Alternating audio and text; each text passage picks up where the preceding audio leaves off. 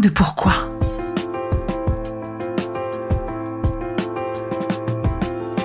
Écoutez bien. Ici, les spécialistes de la résilience, les survivants du cancer, vous raconter leur traversée, leurs chocs, leurs peurs, leurs espoirs et leurs choix face à cette maladie qui les transformera à tout jamais.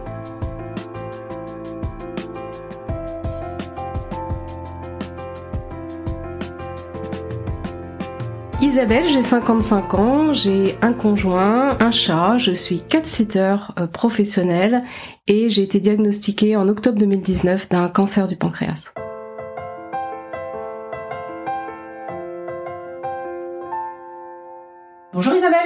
Bonjour Magali. Merci d'être venue jusqu'à moi. Je te remercie beaucoup de m'avoir invitée. J'ai vraiment besoin de parler de ce cancer et je te remercie de m'en donner l'occasion. Et nous, on a besoin de t'entendre. Merci parce que euh, moi qui essaye d'être représentative pour aider euh, le maximum de gens, eh bien ton histoire, tu vois, j'ai pas encore eu d'exemple de cancer de pancréas. Donc euh, merci d'avoir fait le trajet jusqu'à moi pour nous expliquer. Merci Magali. C'est vrai que le cancer du pancréas, on n'en parle pas beaucoup, tout simplement, probablement, malheureusement, parce qu'il y a peu de rescapés de ce cancer. C'est pour ça qu'on est hyper content de t'avoir. Merci. Alors, première question évidemment déjà, comment ça va? Ah bah ça va bien, ça va très bien. J'ai passé mon dixième scanner de contrôle euh, la semaine dernière.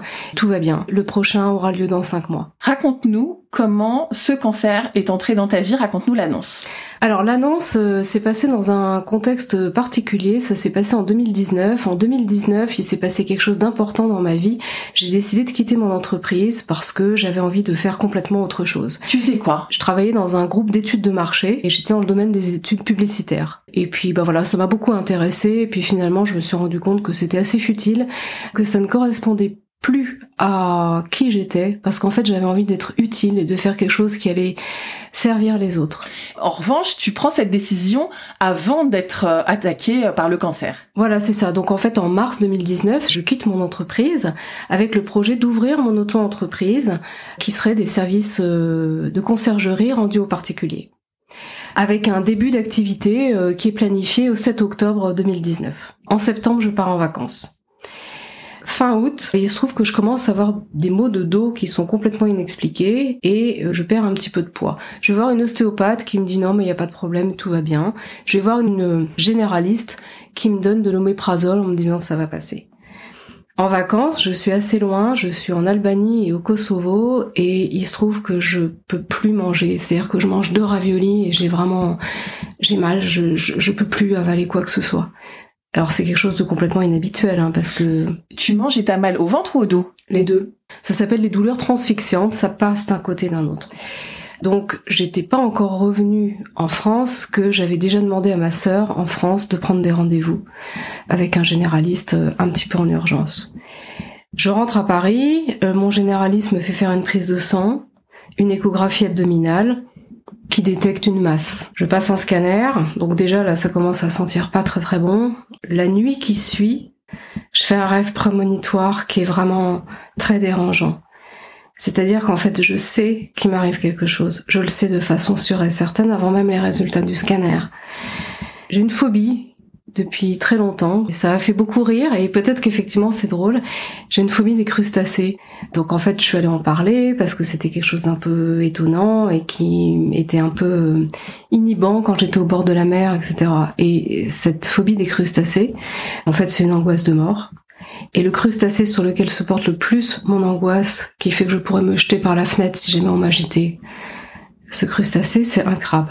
Incroyable. Je veux dire, avant même qu'il t'arrive euh, le cancer. Depuis des années. Et cette nuit du 2 octobre, le rêve prémonitoire, c'est qu'en fait je mange du crabe et que je trouve ça bon. Ce qui est complètement impossible. Je peux pas voir de crabe, je peux pas le toucher, donc c'est impossible que j'en mange. Je sais que j'ai un cancer à ce moment-là, je le sais. Je retourne voir le généraliste, il a reçu les résultats du scanner, et là, il me fait une lettre. Il me dit d'aller euh, tout de suite aux urgences à l'hôpital Saint-Antoine. Sans en dire plus. Non. Donc à Saint-Antoine, on me prend en charge très rapidement. Juste, dans quel état tu es là? Parce que euh, tu fais ce rêve, t'as cette lettre en urgence, un peu, euh, t'es comment toi? Je pleure. J'appelle mon conjoint, je lui demande de venir avec moi à Saint-Antoine. Je lui dis qu'il y a un truc qui est pas normal et il faut absolument qu'il m'accompagne parce que je sais que j'ai quelque chose et j'ai besoin qu'il soit avec moi. Il vient? Ouais. On va à Saint-Antoine, on est pris en charge assez rapidement et on refait une prise de sang et on m'explique que je vais bientôt être contactée par une gastroentérologue. Deux jours plus tard, je suis euh, appelée par une gastroentérologue qui me dit qu'il faut faire des examens complémentaires. Et elle me convoque pour une fibroscopie. Je suis entrée le 7 octobre à l'hôpital et on me fait une fibroscopie, une biopsie. À partir du 8 octobre, le lendemain du jour où je devais lancer mon activité, ben, j'ai démarré mon arrêt maladie. Et il a duré un an et demi. La biopsie, il faut 10 jours à peu près avant d'avoir euh, un verdict. Elle me dit assez rapidement que j'ai un cancer du pancréas. D'un côté, je savais que j'avais un cancer, mais le pancréas, je ne savais pas. à cette époque-là, je ne sais même pas à quoi sert le pancréas, je ne sais même pas où il est localisé. Donc elle me dit que c'est un cancer qui est localement avancé et qui entoure l'artère mésentérique. Et l'artère mésentérique, c'est une grosse artère qui fait circuler le sang euh, du cœur jusqu'à l'estomac, enfin qui irrigue tout l'appareil digestif. Le pancréas, c'est un organe profond, on ne sait pas opérer à cet endroit-là. Il n'y a pas 150 solutions. On va commencer de la chimiothérapie. Donc tu sais euh, que tu as un cancer du pancréas et hop, elle te dit chimio. Oui. T'es toute seule? Je suis avec mon conjoint.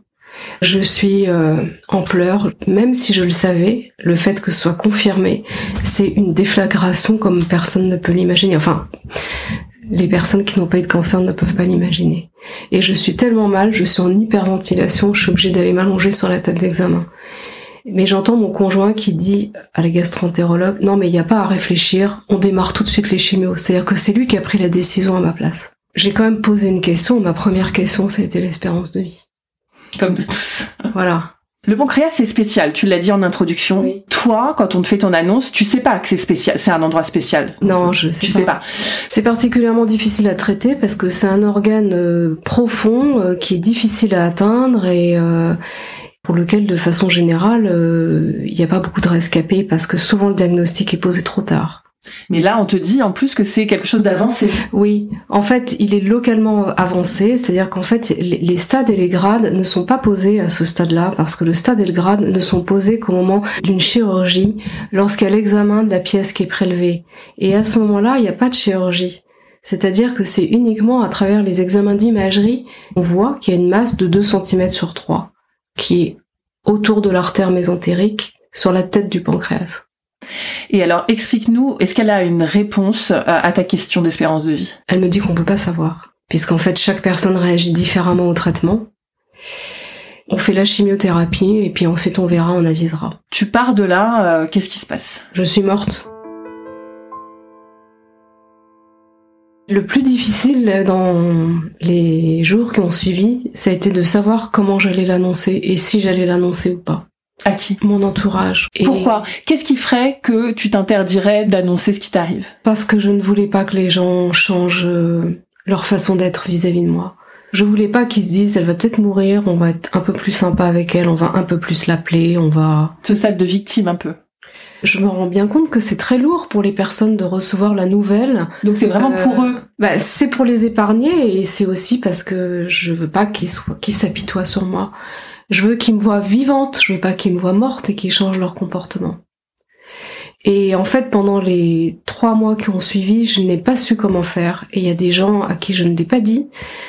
Il y en a d'autres à qui je l'ai dit. Euh, les gens très très proches, je leur ai dit. Et je sais ce que c'est que d'accuser le choc euh, d'une nouvelle comme celle-là. Je le sais d'autant plus que ma meilleure amie a eu un cancer du sein et que ma sœur a été touchée avant l'âge de 40 ans par un cancer du sein. ma sœur a été soignée de son cancer du sein, c'était en 2010. Dans le cadre de son suivi, on lui a proposé une recherche oncogénétique. Et cette recherche oncogénétique, qui a pris à peu près un an, puisque le propre de cette recherche est qu'on ne sait pas exactement ce qu'on recherche, mais on pense qu'il y a un gène qui est altéré. Le résultat de cette recherche oncogénétique, ça a été une mutation sur un gène qui est le gène BRCA2. Donc ça a expliqué le cancer du sein chez ma sœur. De ce fait, moi aussi, on m'a proposé cette recherche. Il se trouve que moi aussi, je suis mutée BRCA2. J'ai reçu cette nouvelle en 2015. Et c'est prédisposant pour un cancer du pancréas? Eh bien, à cette époque, je ne le savais pas. On ne m'a parlé que des seins et des ovaires. Et on m'a recommandé une chirurgie prophylactique. Donc en 2016, j'ai opté pour cette chirurgie prophylactique et je pensais être à l'abri de tout cancer. En fait, on n'est jamais à l'abri. Il y a 5% des cancers du pancréas qui découlent directement du BRCA2. C'est un cancer d'origine génétique. Donc euh, ton conjoint euh, prend cette décision et dit à l'oncologue euh, on y va le plus vite possible en gros, c'est ça? Oui, c'est ça, c'est ça, c'est-à-dire que la gastroentérologue a été incroyable. Il y a une véritable prise en charge de sa part pour tout organiser. C'est-à-dire, je l'ai vu le 18 octobre, c'était le jour de l'annonce. Le 24 octobre, on me pose un pack à l'hôpital Tenon. Et le 4 novembre, je démarre les chimios. J'avais très peur, un petit peu comme tout le monde, et une amie m'a dit euh, n'oublie pas, enfin pense à quelque chose. Ce liquide qui va couler en toi, c'est ça qui va te sauver. Et puis c'est un liquide transparent, il y a un côté un petit peu pur, euh, ça ne fait pas mal. Et les infirmières à Saint-Antoine sont hyper sympas. J'ai la chance de pouvoir être suivie par une psychologue en même temps. Je la vois à chaque chimio et je vais la voir tous les 15 jours. Elle va mettre d'un très grand secours. Et ces chimios, ça se passe très bien. J'ai la première, je rentre à la maison, euh, pas particulièrement fatiguée, mais avec un petit élément perturbateur qui est que je suis branchée pendant 48 heures à un produit de chimio qui va continuer à couler en moi. Et cette espèce de fil à la patte qui va être destiné à me sauver, il est quand même très gênant. T'es prise en charge à l'hôpital, donc quelques heures 4-5 heures à peu près. Et tu reviens avec une chimio euh, à la maison. Voilà, c'est ça. Et ils viennent te débrancher chez toi Ils viennent me débrancher chez moi. Au bout de ces 46 heures, euh, c'est la totale liberté, je me sens vraiment hyper bien, euh, je me sens libérée. Voilà. La, chimio, elle est éloignée. Là. Et les conséquences secondaires, euh, parce que justement quand on débranche, c'est là que ça commence à être difficile, non? Ça a un petit peu été différent selon les chimios, puisque j'en ai eu six. Donc la première, ça s'est bien passé. La deuxième ça a été un petit peu plus fatigant, mais ça s'est bien passé de façon générale. J'ai pas eu tellement d'effets secondaires. Pendant la première semaine, j'étais fatiguée. La deuxième semaine, ça allait bien. Je pouvais aller faire des courses. Et c'était toutes les deux semaines Toutes les deux semaines, oui. Est-ce que c'est une chimio qui fait perdre les cheveux? Non, c'était ma très très grande peur. Enfin, je pense comme toute femme, on est très attaché à nos cheveux et, et j'étais tellement inquiète de perdre mes cheveux, que j'avais tout préparé, j'avais été voir dans une boutique, euh, on m'avait expliqué pour les sourcils, pour les cheveux, donc ma, perruque était réservée, les sourcils, euh, on avait déjà trouvé la teinte euh, pour faire des pochoirs qui permettaient que ça ne se voit pas. Et au final, j'en ai perdu quand même. J'en ai perdu un tiers à peu près, mais je ne les ai pas perdus. Et ça a été un très grand soulagement. Ça change tout, c'est euh, quelque chose en plus, quoi, bien sûr. Est-ce que tu peux m'expliquer euh, pour toi ce qui a été le plus difficile? Est-ce que c'est justement de la ramener à la maison, cette espèce de fil à la patte, ou est-ce que à la fin, euh, c'est de plus en plus dur Je crois que le fait de pas perdre les cheveux, ça m'a beaucoup encouragée. Le fait de voir la psychologue, ça a été une aide, mais indescriptible. Et puis, je, au bout de la deuxième ou troisième chimio, j'ai pu à nouveau commencer à manger normalement et les douleurs ont disparu. Oui, ça t'a soigné. Oui, ça a été rapide. J'avais perdu euh, pas mal de poids, hein, de toute façon, depuis le début, mais je pouvais recommencer à manger sans avoir mal. Ça m'a donné beaucoup d'espoir. La dernière, donc la sixième, se fait. Est-ce que tu célèbres la fin de tes cures? Je n'ai pas célébré parce que il se trouve que j'ai reçu un courrier euh, très surprenant. Euh, j'ai reçu une convocation pour aller faire de la radiothérapie à Tenon. Et ça, c'est un choc parce que ma gastro-entérologue que je voyais tous les 15 jours et que je pouvais appeler à tout moment ne m'avait jamais parlé de radiothérapie. Et la radiothérapie n'avait jamais été envisagée à aucun stade. C'est un vendredi soir, je reçois cette convocation et je me dis, mais, c'est quoi Enfin, donc finalement, j'arrive à en parler au médecin qui me dit que la convocation est partie avant qu'elle ait eu l'occasion de m'en parler. Elle me dit que finalement, la réponse à la chimiothérapie a été exceptionnelle. Et là, qu'est-ce qui t'arrive? Comment tu prends cette nouvelle euh, c'est une nouvelle euh, incroyable, mais ça fait aussi un choc. Parce qu'au terme de la sixième chimio, je me disais, bon ben, voilà, on va en discuter et on va parler de la suite. Et là, la suite est arrivée avant même qu'on puisse en parler. Alors, euh, on me dit, vous n'allez pas démarrer tout de suite, euh, vous commencez par euh, un mois de break. Et ensuite, vous irez faire un centrage à Tenon. Donc, on célèbre sans célébrer, c'est-à-dire qu'on part un week-end à Boulogne-sur-Mer, c'était en février, il faisait très froid, mais on voit la mer. C'est toujours bon à prendre, je, je sais pas comment ça va se terminer tout ça. Je reviens à cette histoire de, de, particularité du cancer du pancréas. Est-ce que tu t'es renseignée Est-ce que tu as eu peur, Isabelle? J'ai eu peur de mourir. J'ai fait la très grande erreur de regarder beaucoup de choses sur Internet. Parce que on apprend très vite que chaque cancer est complètement différent. On n'ose pas poser parfois des questions hyper triviales à son médecin. Et si on pose des questions à d'autres personnes, elles le vivent différemment, elles l'ont vécu différemment et chaque histoire est différente. Donc on va se renseigner sur Internet. Hélas, dans le cadre du cancer du pancréas, c'est vraiment l'erreur la plus grande que j'ai jamais faite.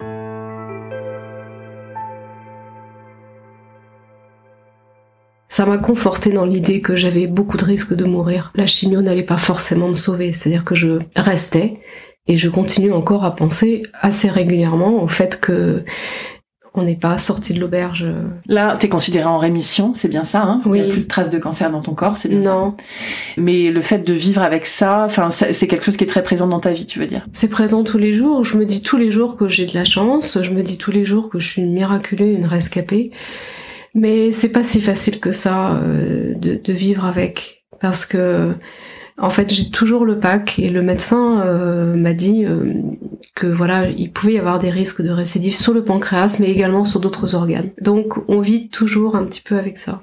Évidemment. Ça fait combien de temps que tu es là, ce vais le garder euh, cinq ans. Comme on t'a clairement émis euh, des hypothèses de, de récidive, est-ce que c'est quelque chose qui a fait que tu as changé ta vie pour te donner les meilleures chances, par exemple. On est quand même particulièrement attentif à notre euh, alimentation, sachant qu'au départ, quand même, moi j'ai une bonne hygiène de vie, je ne fume pas, enfin ça fait 30 ans que j'ai arrêté de fumer, euh, je ne bois pas particulièrement, euh, je, je mange pas beaucoup de viande, je marche beaucoup, donc j'ai une bonne hygiène de vie. Par contre, on fait encore plus attention parce que maintenant, euh, le fait d'avoir eu euh, ce cancer du pancréas fait qu'il y a des aliments auxquels je dois être euh, attentive puisque De type je ne digère plus bien comme avant. Ah oui, tu veux dire que c'est des choses qui te font mal digérer, mais c'est pas des choses à risque, en fait. Il n'y a rien qui soit à risque. J'ai une vie normale, je peux manger et boire à peu près normalement. Euh, J'ai des comprimés qui m'aident à digérer. Hein. C'est de la pancréatine qui fait que je prends ces gélules à chaque repas. Mais maintenant, je peux de nouveau, euh, depuis euh, plusieurs mois, manger de la raclette, des pizzas. Enfin, ce que je ne pensais pas un jour être possible. Une activité physique ou tu fais ce genre de choses? Alors de par mon activité, en fait, puisque je me suis euh, reconvertie et que je suis cat-sitter, euh, je marche beaucoup, je prends beaucoup les escaliers. Quelquefois, je me pousse un peu pour voir jusqu'où je peux aller. Parce qu'en fait, ça me prouve que je suis en vie, ça prouve que je suis capable de faire tout ça, et je suis persuadée que mon corps et mes petites cellules, elles ont besoin d'être euh, motivées, de bouger et de d'être mises en mouvement. Ça les renforce. Continuons sur les traitements. Chimiothérapie, radiothérapie, après le break. En fait, c'est la radiochimiothérapie. C'est-à-dire que je prends un comprimé, c'est du Xeloda, j'en prends toutes les 12 heures, et c'est vraiment 12 heures fixes. Ça a pour effet de renforcer les, les effets des rayons. Donc la radiothérapie, c'est 30 séances, 5 euh, jours par semaine pendant 6 semaines. Et la radiothérapie, euh, ça se passe pendant le Covid aussi, ça a cette particularité-là. C'est-à-dire que j'ai eu mes traitements pendant euh, une époque où tout le monde était euh, un petit peu à l'arrêt. Ça m'a moins stigmatisé d'avoir ce cancer alors que tout le monde vivait des choses difficiles en même temps. La radiothérapie marche très bien, ils ont du mal à cibler la tumeur parce qu'elle est devenue toute petite grâce à la chimiothérapie. Et je vois l'oncologue, la radiothérapeute, je la vois toutes les semaines et le dernier jour, elle me dit bah écoutez, c'est terminé pour moi, euh, vous verrez la suite avec la gastroentérologue. Mais pour moi, il n'y a plus de tumeur, il n'y a plus rien. Wow. De retour euh, auprès de la gastroentérologue, elle me dit que la chimiothérapie a hyper bien marché, la radiothérapie a très bien marché. Donc on va pouvoir passer de nouveau à ce qui n'était pas envisageable depuis le départ, la chirurgie. Elle appelle devant moi euh, un professeur euh, que je dois rencontrer une semaine après elle. Le chirurgien qui m'explique en quoi va consister son intervention. Là, j'y suis avec mon conjoint parce que c'est important pour les annonces euh, essentielles d'y aller à deux parce que d'un côté, on réfléchit à ces questions, d'un autre côté, on écoute ce que dit le médecin et là, il est avec moi et il se trouve qu'on comprend des choses différentes, lui et moi. Mais en gros, je suis éligible à cette intervention qui est, selon les dires du chirurgien, la chirurgie la plus importante dans le domaine de la gastroentérologie et c'est une DPC duodéno-pancréatectomie céphalique. On va me retirer la tête du pancréas, une partie de l'estomac, une partie de l'intestin, la vésicule biliaire. C'est gros oui, oui, oui, c'est gros. Tu le prends comme ça quand on te l'annonce? Je crois que je me dis que je comprends pas exactement euh, ce que va être cette opération. Il me fait un dessin, il me demande si je le suis, je lui dis oui, oui, en réalité j'ai un petit peu de mal à comprendre. Il nous explique ça pendant une heure, il nous explique euh, les risques, il nous dit que ça va durer sept heures, qu'il faut que je prépare mon corps. Donc il me donne des briquettes de produits euh, ultra euh, vitaminés, protéinés pour préparer mon corps, parce qu'après cette chirurgie, je vais devoir rester alité et je vais perdre beaucoup en muscles, en force. Ça fait peur. Mais en même temps, je mesure le parcours et je me dis c'est incroyable. J'avais juste la chimiothérapie, au final on peut faire la radiothérapie, au final on peut faire cette intervention. Donc je suis à la fois très angoissée et incroyablement heureuse. Donc l'intervention est prévue pour le 17 juillet. Euh, le 15 juillet, euh, j'ai besoin d'aller euh, au cimetière du Montparnasse, là où est enterré mon père. C'est un autre signe qui arrive après le signe prémonitoire de l'annonce de mon cancer avec le fait que je mangeais du crabe. Il se trouve que je suis assise sur la tombe en face de celle de mon père et puis euh, bah, au bout de 5 minutes, 10 minutes, je sais plus très bien euh, euh, quoi dire et je me dis que je vais partir. Et il faisait beau ce jour-là, ça devait être le 15 juillet 2020 et il y a une coccinelle qui arrive, qui virevolte et elle va se poser sur la tombe de mon père et elle y reste. Je suis très attentive aux signes et je me dis mais en fait, c'est mon père qui me dit que ça va bien se passer. Je rentre à l'hôpital. Ça fait très peur, mais en même temps, on se dit on y va et euh, il faut y aller. Voilà. Mais oui, j'ai très peur. J'avais été mise en garde contre les risques qui pouvaient se passer. Je pense à bien avoir mon image positive en tête avant l'anesthésie puisque un jour un anesthésiste m'avait dit que c'était important d'avoir une image positive, ça a facilité le réveil. Je me réveille, euh, je suis en soins intensifs, je suis branchée de partout mais je me rends pas compte euh, encore vraiment. Par contre j'entendais des voix et je me souviens que le fait d'entendre des voix, ça m'a permis de me dire que j'étais vivante. Parfois, on se raccroche à ça, des petites choses comme euh, entendre justement des voix euh, autour de soi quand euh, on se réveille d'une intervention. parfois, c'est le, fil qui retient à la vie, c'est ça en fait. C'est juste quelque chose qu'on entend, quelque chose qu'on sent. Et toi, donc, c'était ces voix qui t'ont dit, ok, c'est bon, ça va. Exactement, c'est tout à fait ça. Et, et quand quelqu'un est venu près de moi et que j'ai ouvert les yeux, que j'ai vu qu'il y avait quelqu'un, j'ai demandé si cette intervention elle avait pu se faire.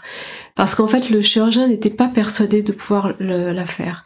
Il m'avait expliqué qu'on allait ouvrir, il allait prélever la pièce, la pièce serait analysée immédiatement in situ, et soit il y avait des métastases, et dans ce cas, il refermait et je repartais pour de la chimio, soit il n'y avait pas de métastases, et à ce moment-là, il me faisait cette grosse intervention dont il m'avait parlé. Et on m'a répondu oui, la DPC a pu se faire. Yes Yes deux jours en soins intensifs, je vois mon conjoint euh, très rapidement et ça va mieux et ensuite je regagne ma chambre et, et j'y passe euh, huit jours en étant branchée de partout avec une sonde urinaire, avec euh, quatre drains, j'ai quelque chose pour analyser le, le diabète parce qu'il y avait des risques de diabète et le chirurgien qui passe tous les jours pour voir comment ça va. On réintroduit petit à petit euh, l'alimentation. L'alimentation, c'est très difficile, c'est-à-dire qu'en fait, ça se traduit quasiment immédiatement par des diarrhées. Donc euh, l'alimentation, elle est très très euh, progressive. et au bout de huit jours, je rentre chez moi et je crois que c'est le plus beau jour de ma vie de pouvoir retrouver mon conjoint, mon chat, Donc on est en juillet, il fait très beau, euh, je suis totalement heureuse d'être à la maison, je suis quand même assez amaigrie, j'ai envie de manger mais je sais pas quoi manger et j'avais demandé à l'hôpital ce que je pouvais manger, s'il y avait des aliments euh, possibles, interdits, on m'avait dit euh, votre corps, vous allez vous rendre compte par vous-même ce que vous pouvez manger ou pas. Au final, il se trouve qu'il y a une canicule qui démarre, on est en juillet, fin juillet 2020 j'ai pas très faim, j'ai pas très soif. Et je passe dix jours assez compliqués, à la fois heureuse d'être à la maison et en même temps euh, je me rends bien compte quelque chose qui va pas, c'est que je m'affaiblis. À la visite post-opératoire, euh, il fait euh, toujours très chaud, il y a toujours la canicule. Je me mets à pleurer et elle me prend ma tension, j'ai 9,6. elle me fait me peser, je fais 41 kilos, elle me dit que il va peut-être falloir refaire une prise de sang pour être sûr que tout va bien. Et trois jours se passent, je suis appelée par un des médecins euh, qui me suivait pendant mes chimios, qui me dit que ce serait quand même pas mal de revenir. Je suis ok parce que je me rends bien compte que ça va pas. Et là, euh, je suis quand même euh, en alerte et je me suis vue mourir une seconde fois. Donc j'accepte de rentrer à l'hôpital. Et déshydratation sévère. Donc on m'a posé une sonde nasogastrique j'avais très peur de cette sonde parce que je trouvais que c'était quelque chose de très invasif. Donc la sonde nasogastrique, c'est un tuyau qui passe par le nez et qui descend via l'œsophage dans l'estomac pour éviter aux aliments de devoir être digérés. Et donc euh, la sonde nasogastrique et sa pose, euh, c'est un sketch euh, parce que j'ai tellement peur, je demande deux atarax, je suis très stressée, au final ça se passe très bien. Et cette sonde, euh, je l'ai gardée euh, pendant six jours à peu près à l'hôpital. Donc retour à la maison et pendant euh, trois semaines, je garde cette sonde en complément de l'alimentation. J'arrive à peu près à remonter la pente. Alors ça n'a pas été terminé parce qu'en fait, on a quand même jugé nécessaire de refaire des chimios. Donc j'ai eu six chimios adjuvantes. Ça veut dire en prévention quoi. Tu les as supportés après tout ça? Je, ne pouvais pas me dire que j'avais fait tout ce parcours pour me dire qu'au final je n'allais pas les supporter. Et puis en fait j'ai été très très euh, soutenue par les équipes de Saint-Antoine qui ont été hyper euh, hyper sympas, par la psychologue que je voyais toujours. Alors après euh, tout n'a pas été rose en permanence. Hein. Sur le plan moral quand même on passe par des hauts et par des bas. Donc la psychologue m'a beaucoup aidée. Parce qu'en en fait, la particularité de ce cancer, c'est que j'avais personne à qui en parler. Les cancers euh, du sein, euh, malheureusement, on a souvent parmi ses amis des personnes à qui on peut en parler. Le cancer du pancréas, j'étais toute seule. Donc, euh, depuis le début, j'ai écrit dans un cahier tout ce qui me passait par la tête. C'était comme un journal parce que je, il y avait des choses, notamment envisager sa propre mort. je, je voulais pas trop en parler à mon conjoint. les différentes étapes par lesquelles je passais aussi parce que je me disais si un jour je m'en sors, je veux pas oublier. Et en fait avec les traitements de chimio, j'ai eu quand même des problèmes de mémoire et je ne voulais pas oublier, j'ai voulu retenir tout ce temps parce que c'est quand même un temps majeur dans le temps d'une personne. J'ai tout écrit. L'indigestion, livre que tu m'as fait la joie de, de m'offrir quand tu es arrivé ici, que je n'ai pas encore lu évidemment. Tu veux dire que l'indigestion c'est tout finalement ton journal de cette maladie, de cette épreuve? Oui, jamais je n'avais pensé le faire publier. D'abord, j'étais tellement pas sûre de m'en sortir. Et puis euh, finalement, euh, le, le déroulement de, de, de, ce cancer euh, s'est tellement bien passé que j'ai eu envie d'essayer de donner de l'espoir à d'autres personnes qui pourraient traverser cette maladie, ou alors euh, faire en sorte que l'entourage de personnes atteintes de cancer puisse comprendre les différentes étapes par lesquelles passe un patient. Bravo. On a souvent du mal à exprimer euh, ce qu'on vit en étant, euh, en traversant un cancer, et je m'aperçois pour être passé par là vis-à-vis d'amis ou de ma sœur que finalement le cancer et les traitements des autres, ça reste malheureusement très éloigné parce que pour quelqu'un qui n'est pas passé par les différentes étapes des scanners, des PET scans, des IRM, on sait pas trop ce que c'est. Et on sait pas trop, euh, euh, comment dire, la portée de la nouvelle qu'on va recevoir, quoi. On ne sait pas trop ce que c'est que les enjeux, donc. Euh, et justement, ça m'amène à te demander, après ton dernier jour de chimio, comment est-ce que tu es prise en charge et comment tu gères cet après, justement? Jusqu'à la semaine dernière, mes rendez-vous étaient tous les trois mois, une prise de sang pour évaluer les marqueurs et c'est le scanner. En fait, je, je, je pensais en permanence euh, vivre avec cette appréhension de retomber dans quelque chose. Et ma psychologue m'avait dit, vous allez voir au fur et à mesure que les scanners se passent bien, l'appréhension va s'éloigner parce que la vie quotidienne va reprendre le dessus. Alors c'est ce qui se passe, mais quand même, à chaque examen, on a toujours cette appréhension. T'as plus de traitement du tout J'ai ce suivi euh, tous les 5-6 mois maintenant. Qui s'éloigne progressivement. Voilà, c'est ça. J'en viens à la question du podcast, Isabelle, à coup de pourquoi, le pourquoi en deux mots. Est-ce que tu te sens euh, transformée par cette épreuve? Je me demande si quelqu'un a déjà pu te répondre que non, ça ne l'avait pas transformée c'est quelque chose qui marque à vie, c'est-à-dire qu'on ne peut pas se dire euh, j'ai un cancer, maintenant il est derrière moi. Euh, ce cancer, c'est quelque chose qui nous accompagne. Je pense que c'est un peu comme un deuil, c'est-à-dire que avec un cancer, je pense qu'on fait le deuil de la personne qu'on était avant. Et peut-être parfois pour le mieux, non? Ah bah parfois pour le mieux, c'est-à-dire que j'ai l'impression euh, pour moi que c'est une mue. C'est-à-dire que j'avais amorcé ce projet de reconversion professionnelle et finalement, ce cancer, ça m'a permis de me dire, je vais jusqu'au bout de cette transformation. Donc finalement, je sais encore mieux qui je suis maintenant. Je sais que peut-être que jusqu'à présent, avant de changer de, métier, peut-être que je m'étais un peu laissé porter par la vie. Maintenant, c'est moi qui la prends euh, en, en charge, c'est moi qui sais où je vais, et je suis plus bagarreuse que jamais. Merci beaucoup pour euh, ce témoignage euh, dont euh, on avait vraiment besoin tous, mais évidemment en particulier les gens qui sont touchés par ce cancer-là et qu'on n'avait pas encore dans À coup de pourquoi. Merci beaucoup de, ce que tu viens de nous donner. Je te remercie vraiment beaucoup d'avoir donné l'occasion de m'exprimer sur ce cancer et j'en profite aussi pour dire que dans le domaine du pancréas, il y a beaucoup de recherches qui sont faites parce que malheureusement c'est un cancer dont le nombre de cas augmente, donc il y a plusieurs associations euh, qui existent et qui en particulier viennent en aide aux patients en les accompagnant et je pense notamment à l'une qui s'appelle Espoir Pancréas. Merci beaucoup. Si cet épisode vous a plu, vous pouvez vraiment nous aider à le rendre plus visible en lui donnant 5 étoiles sur Apple Podcast et en rédigeant votre commentaire. Merci.